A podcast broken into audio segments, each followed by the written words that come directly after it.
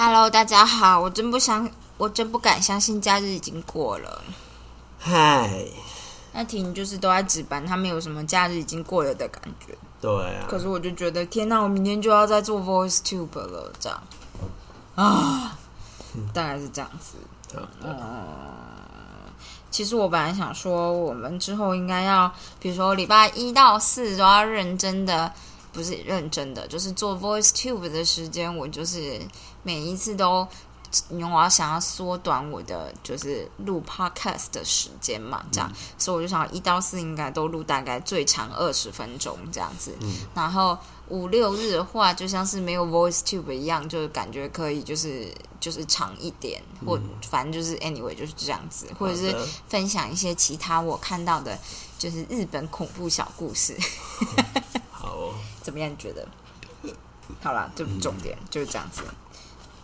好，今天呢，还是先进行我们的这个拖延心理学。今天就是上次就说了一个关于就是我们就是时间的概念嘛，然后现在就来告诉你时间观念的演进，因为他就说在人的一生中呢，主观的时间观念会不断发展和改变，所以我们现在来看看这些发展的阶段，思考他们和你的拖延有什么关系，那你目前的时间观念可能是人生初期发展出来的。所以第一个阶段就是我们出生了，所以就是婴儿时间。对婴儿来说呢，他们完全活在当下，时间观念是完全主观的。不管现在时钟显示几点，他们都觉得反正我现在就是饿了。对于婴儿来说，时间是指感受到需要和满足需要之间的间隔。婴儿无法长时间的忍受痛苦，如果不尽快满足他们的需要，他们会陷入极度的渴望，因为那攸关于他们的生存。往后在人生中遇到恐惧和焦虑的时候，以婴儿时间来反应的人，会觉得恐惧和焦虑难以忍受，永无止境。不像一般人觉得这种情绪偶尔来来去去就不需要太在意。所以拖延帮人逃避当下无法承受的不安和痛苦，例如不擅长某件事，并且自觉愚蠢的羞耻感，第一次尝试失败所产生的强烈失落感，一个人在电脑前工作的孤独感。这时候，拖延者不是坚持下去，而是想办法施展一些掌控权，例如看场电影啊，玩玩场电脑接龙游戏。哎，我好久没玩电脑接龙游戏哦。开冰箱大吃一顿，传简讯给朋友，听点音乐等等。即使拖延会导致未来痛苦的后果，但是在当下，后果根本就不重要。就像半夜肚子饿的婴儿不会想到隔天的早餐一样。所以婴儿时间的人，就是如果你长大还是活在婴儿时间，感觉就是个大悲剧。哎，就是非常任性。就是非常任性，没错没错。哎，你觉得现在的小朋友会知道接龙是什么吗？不会，特别是电脑接龙游戏这件事情，对，因为我好像我也只有在国小、国中的时候玩过。我现在觉得就是如果跟人家讲说，我小时候都玩立体弹珠台，感觉他妈就超老。可对，但但是他哦，可是我以前觉得立体弹珠台很 fancy。那立体弹珠台在 Windows XP 就消失了，我想跟你说，我觉得它很 fancy，可是我真的不觉得它好玩我。觉得超好玩。OK，我们只有四年的时间差，OK，不知道哎、下次我去问我弟，看看他知不知道电脑接龙是什么。他可能以为是扑克牌才有接龙吧，哦，因为扑克牌这种就是小孩子，嗯你知道，但是 Windows 到后来就是还是有这些游戏啊，嗯，对，就是其实还是有接龙，还是有踩地雷。现在还有吗？现在没，但 Windows 10好像它就没有预设安装了。哦，但你可以载，等于小工具这样可。以载，对，哦但大家去载就觉得麻烦啊。以前是你安装的时候，如果你有勾，它就自动就装在电脑里面的。哦，对，好吧，好的，幼儿时间，婴儿之后就长到幼儿嘛。他说，孩子在学步的期间会逐渐学会过去、现在和未来是什么意思。虽然他们现在很饿，很饿，很饿，但是再等几分钟就有好东西吃了。所以就是这个时候，他们学会等待跟忍耐嘛。嗯嗯，虽然学不起的孩子基本上还是活在比较主观的时间中，但这时候他们开始了解父母的时间。家长可能会要要求孩子马上配合，比如说现在就停止，马上过来，或是提醒孩子说玩耍时间快要结束了，让孩子逐渐脱离没有时间的状态，这样。就没有时间感的状态，家长会希望孩子照着他们的时间来做事情，但学不起的孩子很快就会发现，只要拒绝配合，他们就可以发挥力量。没错，我倒是不这么觉得。对啊，可能被暴打。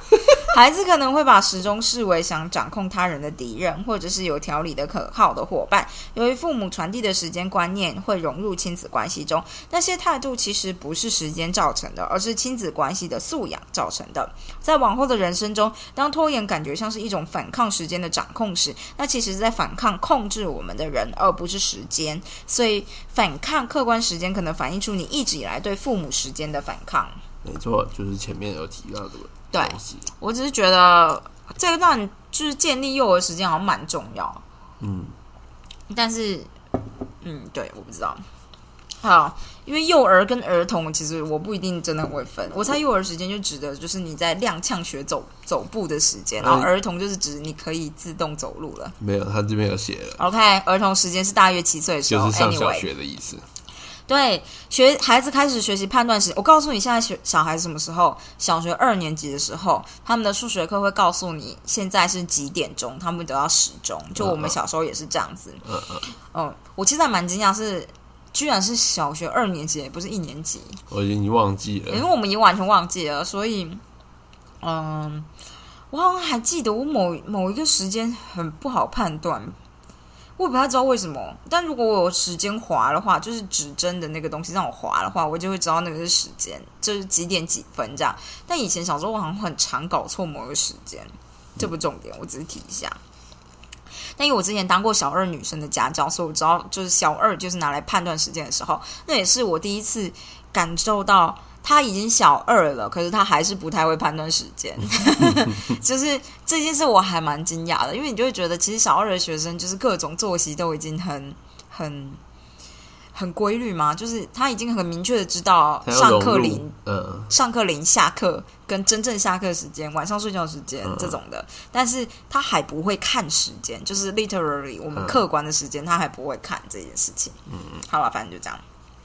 反正他就跟你说，就是七岁的时候，他们就会开始学习判断时间。就我刚刚说，了解时钟上数字之间的关系代表的时间间隔。哦，这件事我之所以很觉得很特别，就是我觉得每个父母都需要真的就是从头开始跟小孩一起学，因为像我那个妹妹虽然很聪明，但她就会算错到底，比如说七点十五分跟七点半之间差多久时间，她是需要给她时间想，然后算出来的。哦，它就是数学的一种嘛，这样。但是你已经，我们已经太习惯了，所以我们就会觉得理所当然就十五分钟啊，这样。但是你你看得到他会 struggle 这样，然后有的时候如果是什么七点十五分跟八点四十五分，嗯，然后中间就是加每加二十分钟加三十分钟下去比，然后问你说哪一个时间间隔比较长，他可能还会讲错这样子，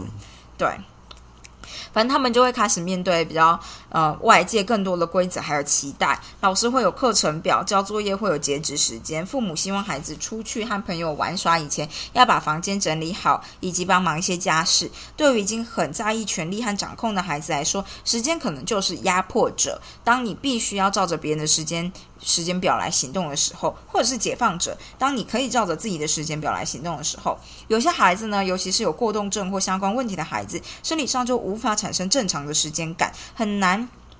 很难是。生活需要哦，很难是生活需要，而在主观和客观时间之间轻易的来回穿梭。在往后的人生中，他们可能会觉得时间并不是流畅运作的，拖延会反映这种不连贯的时间感。接下来就到青少年啦，少年时间或许我们都过了。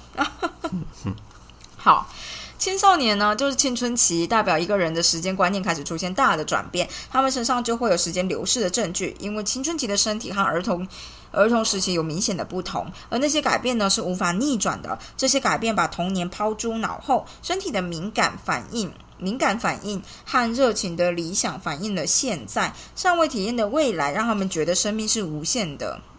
没有，我以前，嗯，我没有觉得生命无限。不过，当学业、工作和人际关系选择逐渐逼近，未来随着申请学校的截止日期和抉择开始逐渐变成现在，嗯，是吗？对啊，就是你第一次体验到未来是在什么时候啊？就上大学吧。哦，就是你就是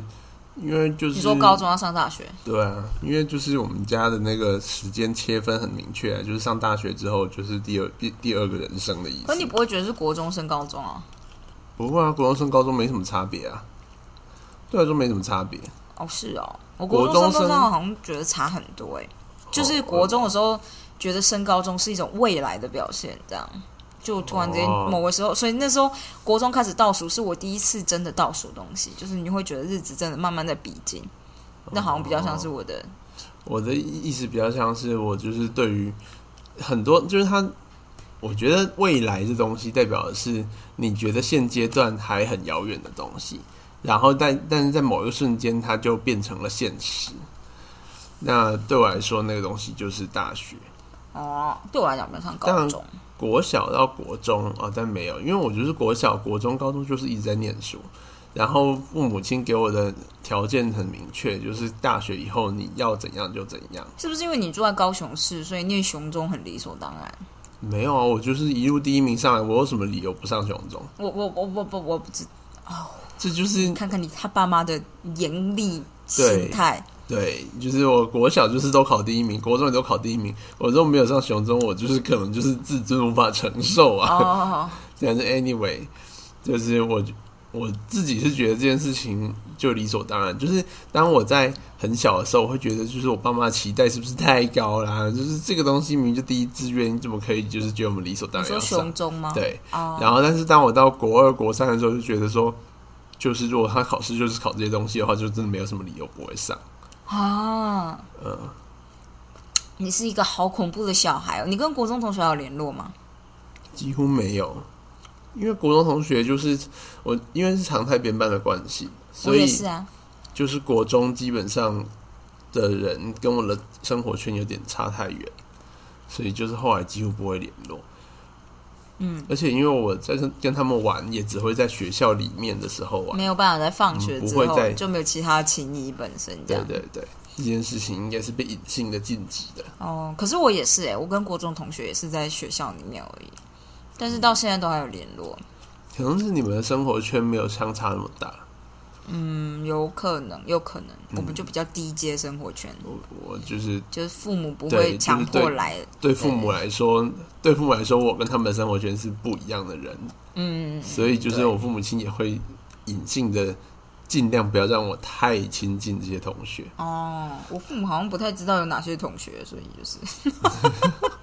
这很惨烈。好的，好的，对，就是这样。就这样。我跟你说，在青少年长大成人的过程中呢，内心冲突的人可能不会接受有些人生道路永远无法体验这样的事实。哦，对耶，就可能以拖延的方式拒绝长大。哦，这倒是不会。他们坚持抱着时间无限、可能性无限的少年时期的想法，迟迟不肯完成任务、完成学业、找份工作、自食其力、建立独立的人生，以晋升成年人的世界。就某种意义来讲，他们想否认时间的流逝，想要永远当个孩子。你想要永远当孩子，你就永远当孩子就好啦。但是我觉得这个就是我大学快要结束的时候产生的，想法嘛，对，那时候非常的慌乱，因为我就是我我完全知道他说什么，就是那个叫做，就是当你原本觉得自己什么事都做得到。就是你觉得未来是无限可能，而且你可以选择任何你想要走的路，嗯你都办得到。嗯，有就是我有这股自信在里面。嗯但当我就是从大五、大六越来越逼近毕业的时候，我就突然发现嗯，要毕业了。然后我一旦进了医院，后面让我能够想这件事情的机会就越来越少。想这件事情就是做任何事吗。就是光是想这件事情就变得越来越遥远。原本是我想我可以有很多空闲时间，所以我想做就可以做。哦，但是当我进医院以后，因为会被杂事塞满，所以你想也没时间想，你想了以后也没时间做了。所以那对我来说是一个很恐惧的事情。是哦，嗯，我觉得那时候之所以会跑去念物理系，最主要就是因为这份恐惧。我觉得很恐怖，我觉得我人生就要定在这个地方了。就是原本有点像是量子力学里面的，原本有无限多条可能性的道路，但是在我进医院的那一瞬间观测了以后，我就再也走不到走不到别条路上去，所以我就硬让自己走一条，我也不太确定是不是好的，反正随便先选一条再说。真的假的？对，嗯，我好像比较没有诶、就是我知道，比如说我念土木工程，土木工程研究所七个组，所以我到大三的时候就想说，完蛋了，我不知道念哪个组啊。就是念研究所对我来讲是一个比较 certain 的事，就是觉得好像不念也不太行，是不是？所以就是我就会想说，好，那就是有七个组，我最起码要找到一个一个你我可能比较喜欢的组，所以我就去做各种尝试，我每个组都做了一些事情，这样，然后就办一些活动，参与一些活动什么之类的，最后就发现选不出来啊，嗯，然后我就想说。呃，就有点像是我讲的，但因为其实因为我国中就跟你说，我国中就经历这个感觉，就是丰原是一个比较小的地方，所以考上台中的台中女中的人没有真的那么多。嗯，这样就我的国中啦，所以就是呃，对我来讲，就是我很努力去做这件事，然后那个倒数的感觉给我一种未来逐渐逼近的感觉，所以你就会懂得去分配。然后高中念大学那段时间也是有这种感觉，然后到大学要到研究所的时候，会有一种是不是要出社会。还是我要继续念书，但那时候你知道工程就是念研究所嘛，所以我那时候只会觉得很像国中升升高中的感觉，就是你知道时间靠近了，然后你知道你势必要选一条路，有点像是你知道时间考试要到了，然后考试会考过之后，你势必要选一个学校这样，然后就是这种感觉，所以我那时候念研究所反而比较焦虑，是为什么会有点选不出来啊？这样比较像这样，好像不会有一种未来。哦，我觉得有可能是因为我念土木系，我觉得未来想做什么都可以，就是每一个组彼此之间都有点相关，所以就是你真的要换，真的要转，或者是真的要走一个相似的 topic，就就让我觉得还好，不会有一种走上某一条路以后你就再也无法回头的感觉。我觉得我是因为我根本就没有什么特别想当医生，我觉得你是啦，所以我其实一直在挣扎这个选择，因为你觉得一直走下去的话，你可能就要变医生，然后不可能变其他的东西了，对，其他的东西食蚁兽。对，嗯，或自慰，当然可以。哦，可是我一直就觉得还好，哎，就是，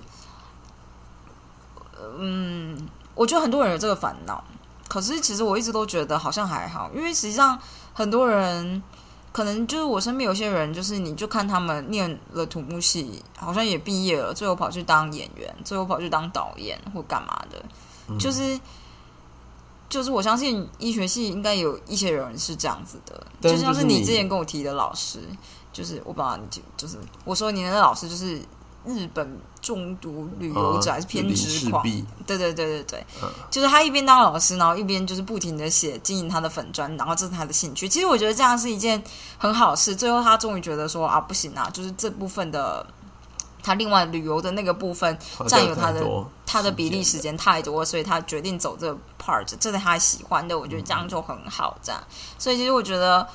就也没有什么好遗憾或不遗憾的。我觉得就是在那个时候的状况，我会觉得，我觉得我如果没有。我就是又带有前面那种就是完美主义的态度，嗯，因为就是我觉得我如果没有倾尽百分之百的全力去做一件事，然后我就到到不了我要做的事了，到不了那个地方，对，我就一定到不了，我一定要全百分之百投入才有办法，嗯，对。但是如果我一旦做别的事，我就没有办法做百分之百投入的这件事情了，所以就让我觉得很困扰，嗯嗯，大概是这样子啊，嗯。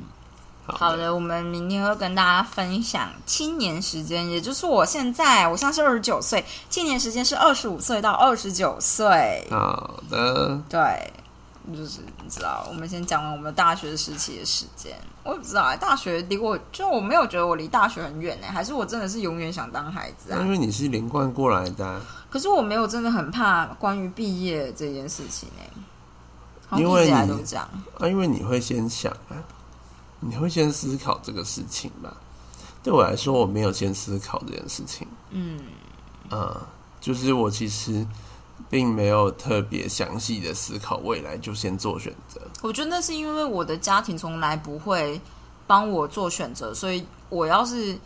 就是一无所知或没有什么都没想的话，最后我们就会发现大家呈现一个啊呃也也不知道什么状态的状态，你知道。我的高中志愿是我自己填的，嗯，然后国那大学志愿也都是我自己填的。我爸妈好像就是没有特别觉得怎么样。自己填的，因为自己填是他们连检查都没有检查，我好像也没特别跟他们说什么。他也没有检查啊？真的吗？我要填什么就填什么。哦，我当然是，这是自由度倒是蛮高的。某种程度上面就是我你爸妈难道不会怕你突然填一个其他，比如电机系这种？有可能啊，但是因为他们也有不少朋友是这样子啊，哦，就是不少朋友的小孩最后不想当医生，就去填别的。嗯，但是基本上你只要不要填的太跳脱他们的思考，你填的哲学系这样，对对对，大概是这样，填这个可能就会有点崩溃。你填哲学系，你爸妈会不会直接就是不允许你去读，然后你要重考一年应？该会吧，哇，这么拼哦，干有拼哦！所以不一定敢做这件事啦。哦，对啊，我可能会有可能会那时候就有想说要不要填物理嘛，就是这样子。但是后来就觉得，呃，当教授是不是其实会变很穷啊？靠腰。然后我就觉得我就是好像没有办法接受变很穷这个选这个可能你。小时候怎么会有这个思考啊？为什么不会有？哦，可能是因为你比较有钱吧。我们家就是没什么钱，所以就是觉得好像还好。对啊，那我看我爸赚很多钱呢、你怎么知道你爸赚很多钱？因为跟朋友、同学比起来，我爸有跟我，我妈会跟我说他赚很多钱。哦我，就是我，就是我，我爸妈对给予我就是对于医学系的憧憬呢，有一个最大的部分就是你不用担心未来没没有没有钱，我觉得这个倒是还蛮现实，很很就是现在看起来很合理的讲法当然是很合理啦。然后我也是完全接受这件事情，啊。对。然后呢，所以我那时候就只是想说啊，那这样子的话。我其实也不知道我是不是真的想那么想念物理，所以就觉得反正如果之后真的想念，那不然再去双主修就好了，嗯嗯嗯大概，是这样子。哦，我不知道，我不知道我以后会跟小孩说什么哎、嗯，如果是我个人的话，我当然希望小孩变成一个类，就是可以动手做的工程师。嗯，可能是机械工程师吧，我觉得这很酷。嗯，大概是这样子吧。但我觉得这个是我一厢情愿，我只觉得那很酷而已。就是那种你知道，可以用个机器人啊，真的下去做事这样。嗯因为我觉得土木工程就是你也可以真的下去做事，可是我们的工程都有点太庞大了，不是你一个人说可以做就可以做的状态这样。嗯，我觉得电机可能也可以吧，只是就是你知道，台大电机好像很多人这样子好。不知道。对啊，对，但是我是想说，我也不知道哎、因为像我弟现在就是进进入这个阶段，你就会真的不知道应该要让他选什么，或者是他的兴趣是什么。如果你中中间中间的那个阶段你都没有参与他，比如说，我觉得念书的过程不一定要参与，而是他的兴趣本身，你其实并不知道，你就连推荐什么系所都不知道，这样、嗯主要是这样子。嗯，嗯，不知道咯，这只是一个大难题。尤其以后生小孩，然后他变成就是那个大学生的时候，我就会烦恼一阵子吧。嗯，对，不过我觉得就是，我觉我就是其实觉得，高中的时候就是确实是一段很重要，找到自己想要干嘛的时期。嗯，可是我觉得现在的高高中学校就是都做了很多这类的努力啊，嗯对啊，就我所知，就是台中女中就做了很多这类的努力，这样，嗯，所以我就觉得他们现阶段有很多好玩的课，哦，嗯，像是我之前有跟你说，就是我那个公民老师，他就会开那种叫福尔摩斯上法庭，讲就每个人都是检察官，所以你去审一些，他们会去审一些冤案，然后让你去判别为什么这件事是冤案，然后你觉得可能的疑点是什么，嗯然后之后再请比如说法医啊，或检察官啊，或法官来就是做个演讲。其实我觉得这样很好玩，这样，啊，对对对，他们也会做一些小实验，就看看指纹怎么弄出来，这样。那那我就觉得这种干他妈超酷的，这样。我要是小时候知道这件事的话，我可能就会选三类了吧。我是自己这样觉得啦。然后，但是就是这这这类的林林总总的事情，感觉就还蛮有趣的。所以其实我觉得，我如果是就是是我的小孩，可能从小就会让他试试看，就是做一些其他的事情。然后高中的时候把他送进去学校的营队，这样，然后体验一下。因为我觉得现在的营队虽然就是诈欺骗钱这样，可是就是他们还是会安排，就除了玩乐的部分，他会安排某种程度就是大家最没兴趣的学术的部分这样。但有的时候就是可以看一下到底喜不喜欢这样。嗯，我是这样想的啦，我不知道啦。我也不知道，我其实不知道怎么样摸索自己的兴趣是什么。对啊，因为你的兴趣别人给的，然后我的兴趣就是因为没有人给我我资源没，有人给我，哦，但是你的目标是别人给的。对，那不是兴趣。哦，对不起，但是像我的话，没有人给我特别的约束，所以我也不太知道是什么。就我们两个比较像两个极端。嗯然后我以前大学的时候，我曾经想过要要不要跟我妈说，就是其实我觉得你们给我这么多自由很好，但其实我看着我的同学就会觉得，如果父母亲能够给一点 guide，就是一点指引或者是一点更多的资源，就是但我知道我们家给不起这个资源，不管是在知识上面或金钱上面，这样。知识的话就是经验的部分这样。可是我觉得如果有父母亲，就是你在同一个领域有经验的话，就会感觉好很多。当然是这样。对，可是你又不知道这件事会不会其实限制了你的发展，所以我就觉得这就是大家都不知道这样。然后我就一直在想说，要是我以后应该要怎么样给我的小孩某种程度，就是你不要过度限制，但也不是像我们家那样就是完全放掉这样，你就什么都不知道。然后我可能暑假就，我是暑假可能就待在家里面，就是你就这样就过了这样。我其实什么都没有做。我其实觉得就是要大量的体验各种东西，